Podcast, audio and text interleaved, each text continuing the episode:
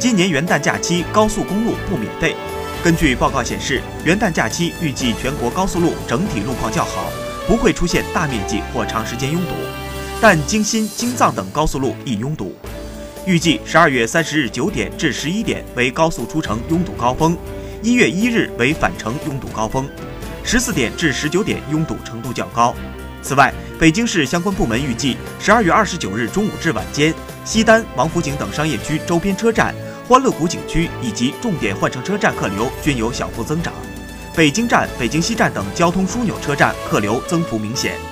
根据节日期间运输特点，地铁公司将按客流变化情况及时调整列车运行，适时加开临客。